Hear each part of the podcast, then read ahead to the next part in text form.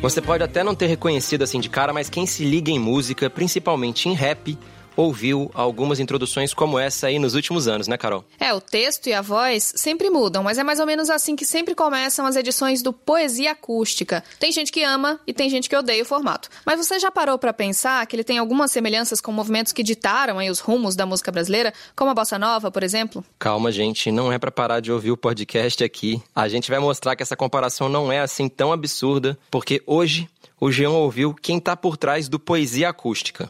Eu sou o Braulio Lawrence. E eu sou Carol Prado. Esse é o G1 Ouviu, o podcast de música do G1. Era uma vez curtindo o final de semana. Brotei com ela lá no baile da Colômbia. Nós dois ficou na onda. Rebola tá malandra. Tocou 150, o teu bumbum balança. Fico tranquilo. Bom, Poesia Acústica nasceu em 2017. É uma série de vídeos musicais do canal carioca Pineapple Storm, que também faz o Poetas no Topo. Era do cão, era do caos. Uma criança morreu na minha frente. Era do estresse, era das trevas. Minha esperança morreu indigente. Minha esperança morreu indigente. Esse também tem mega times de rappers, mas sem a pegada acústica. E com esses dois projetos como principais frentes, o canal tem hoje mais de 2 bilhões de visualizações. Só os nove vídeos do Poesia Acústica já foram vistos mais de um bilhão de vezes. Pois é, são números astronômicos, considerando que vários dos artistas que participam são desconhecidos do grande público. Ainda estão no underground. Eu acho que é um dos, dos projetos mais relevantes da, em questão de alcance, de visibilidade da música hoje em dia no Brasil. E especialmente por ser algo orgânico, né? É, não tem nenhum tipo de envolvimento com uma gravadora grande fazendo distribuição, não tem nenhum tipo de investimento em publicidade, não tem nenhum apoio de grande mídia, especialmente em relação ao YouTube. Com certeza, no YouTube é o maior projeto musical no Brasil. Essa aí é a avaliação do Paulo Alvarez, o criador e nome por trás do Poesia Acústica, mas ele não inventou o rap acústico, né? Por favor. Claro, lá nos anos 90, a MTV americana já fazia um acústico com rappers no programa E.O. E aqui no Brasil, esse subgênero já vinha crescendo desde 2012, 2013, com a força de grupos como o Oriente e o 3030. Esse formato, com MCs reunidos, alternando rimas numa mesma base, também já existia. Ele se chama Cypher. Isso também veio, assim como o acústico, os ciphers também estavam numa numa tendência forte ali entre a metade de 2016 e o final de 2017. Então, nessa época, surgiram alguns dos, dos projetos que marcaram assim, essa geração. O Favela Vive, que eu também participei da criação. A pista que você não conhece, hein? E quem sobe pra me matar é o mesmo que me vende a arma. Então você que não sabe, eu fingi que não sabe. Em 2017, na verdade, estava existindo essa, essa tendência dos acústicos de novo. Tava, a gente tava vivenciando a cena e a gente não, não pensou, tipo, ah, vamos fazer um som comercial, vamos fazer um bagulho pra estourar, vamos fazer um acústico aqui pra seguir a moda. A gente só, como uma galera naquela época, sentiu vontade de fazer. Criamos o Poesia Acústica e eu acho que dessa tendência, né, é óbvio, Poesia Acústica foi o projeto que vingou, que caiu no, no gosto popular e se estabilizou na cena e se tornou algo bem grandioso, esse fenômeno que é hoje em dia. É, não acho que tenha mudado a cena. Eu acho que se tornou uma nova vitrine, assim, bem diferente para os MCs e com alcance bizarro. Eu acho que o principal motivo, assim, mais óbvio, é pela, pelo fato de ter vários cantores que as pessoas gostariam de ver, MCs, né, na mesma faixa rimando juntos. Quando eu criei o Poetas no Topo, era o que eu queria, assim, de, de desejo de união, que tava todo mundo querendo no momento, era BK e Jonga, que estavam surgindo na cena, o BK já mais consolidado com o primeiro álbum dele, e o Jonga surgindo avassalador ali na segunda metade de 2017. Então eu sabia que essa união, tanto eu como todo fã de rap queria ver. E eu tinha um acesso aos dois, aí eu fiz acontecer. Alguns projetos acabam ficando marcados, né? Como ficou o Favela Vive, que vai ter tem até hoje, vai ter a quarta edição, tem uma expectativa, o Poetas no Topo, que as pessoas estão sempre pedindo novas edições, e o Poesia Acústica, que se consolidou como, como nosso principal projeto. No Poesia Acústica, o que atrai muita gente são, claro, as letras de amor, que é um tema universal. E também a mistura das rimas do rap com funk, samba, MPB, tem até quem diga que é o rap de barzinho.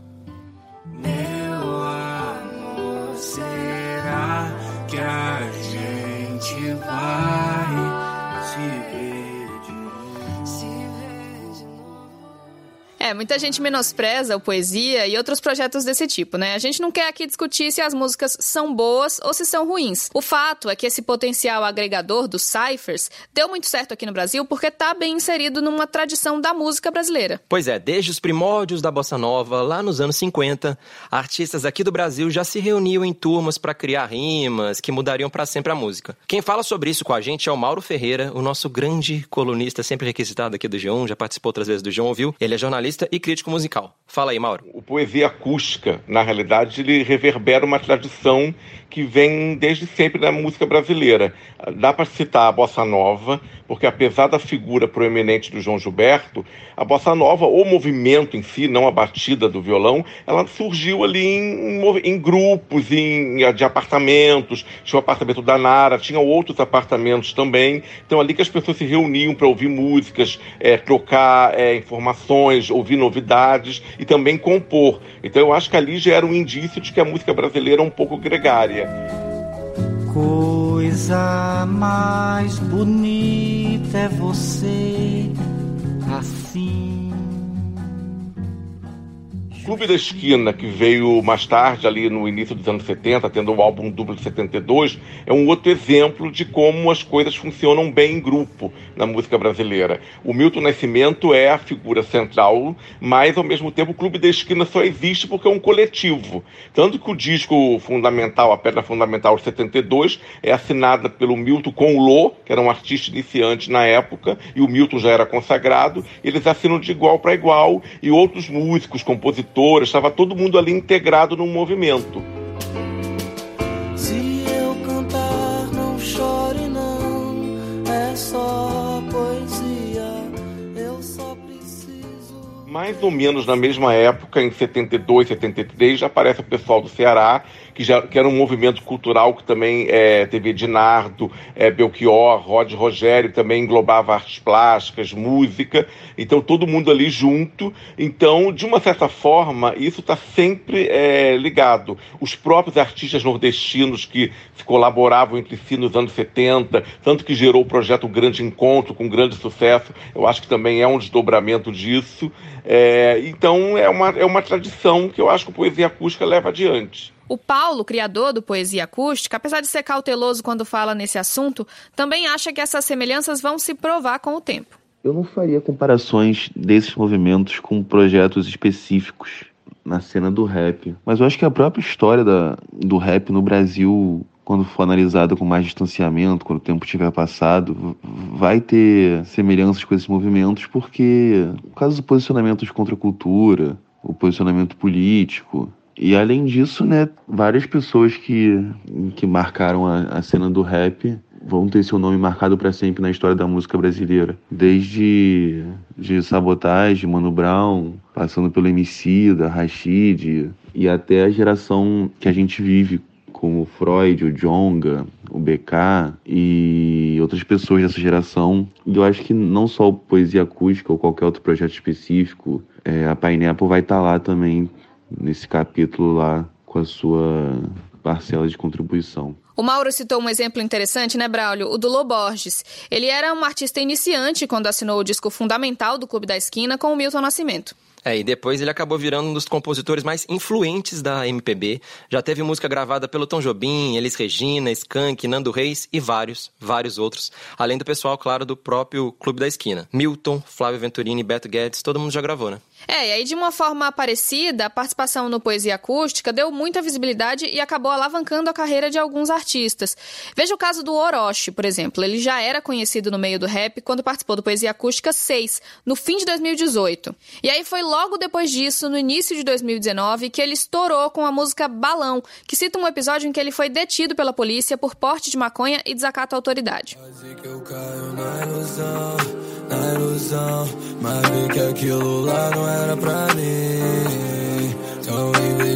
Meu cordão. Mas se quiser ter um, liga pro Fabinho. Hoje, o Orochi é um fenômeno do rap, um dos artistas brasileiros mais ouvidos desse gênero no Spotify. É claro que isso não é só por conta do Poesia Acústica, mas ele mesmo reconhece a importância desse projeto para a carreira dele e para a música brasileira no geral. Pois é, eu conversei com ele e ele não tem medo de dizer que o Poesia Acústica é o maior projeto do rap nacional hoje, pelo menos no que diz respeito à visibilidade. Isso porque, segundo o Orochi, Braulio, o Poesia consegue furar a bolha dos fãs de rap e fazer um artista ser visto entre todos os públicos. É o que o rap tem mais forte para apresentar hoje para o mundo. Nas palavras dele, isso mudou a música.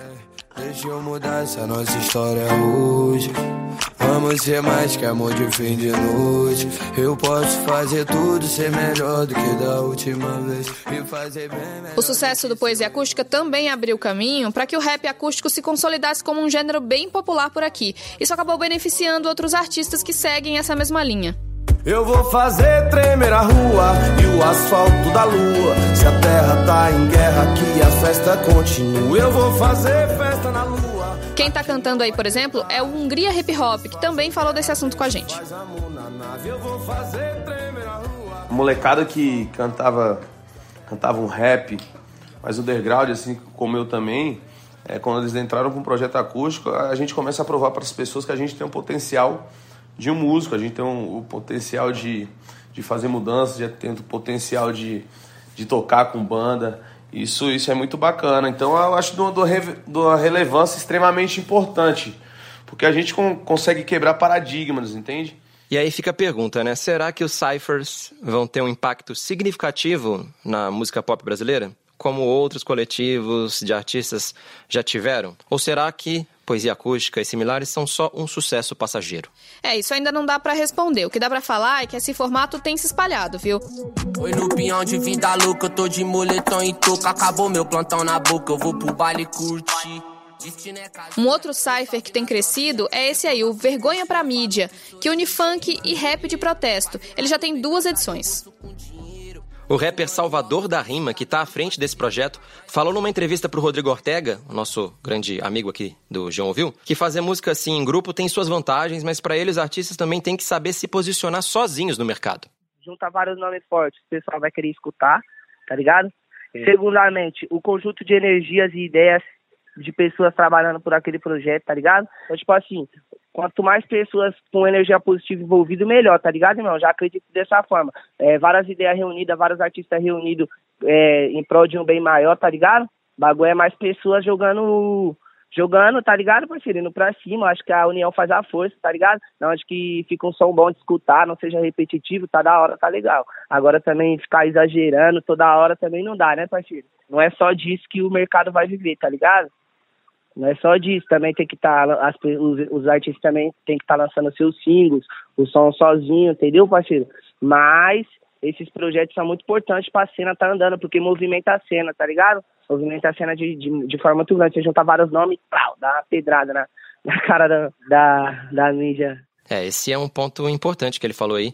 O pop tem essa tendência de repetir a exaustão, repete, repete, repete uma fórmula quando era dar certo, né? Exatamente. No funk, por exemplo, hoje praticamente todo canal grande tem seus próprios ciphers. Um pra ficar de olho, aliás, é o Love Acústico, que segue bem a linha do Poesia Acústica. É um projeto da Love Funk, uma produtora que está moldando um novo funk consciente de São Paulo, de MCs como Paulinho da Capital. Apaixonado, ela me deixou apaixonado. Toda vez que eu vou dar uns trago, o pensamento que vem no pote é o da linda morena. A gente já teve um episódio sobre o Paulinho da Capital, procurei depois o, o nosso episódio de funk consciente para entender mais essa história aí do Paulinho. Mas por enquanto esse episódio é isso aí. Você já sabe para saber sobre histórias da música, seja feita em coletivos ou não, e acompanhar as novidades do pop e de todos os estilos, é só seguir o João Ouviu. A gente tá no Spotify, no Apple Podcasts, no Google Podcasts, no Castbox, no G1, em todo lugar. Um grande abraço, tchau. Tchau, gente. Beijo. Ela é o desespero dos rapazes.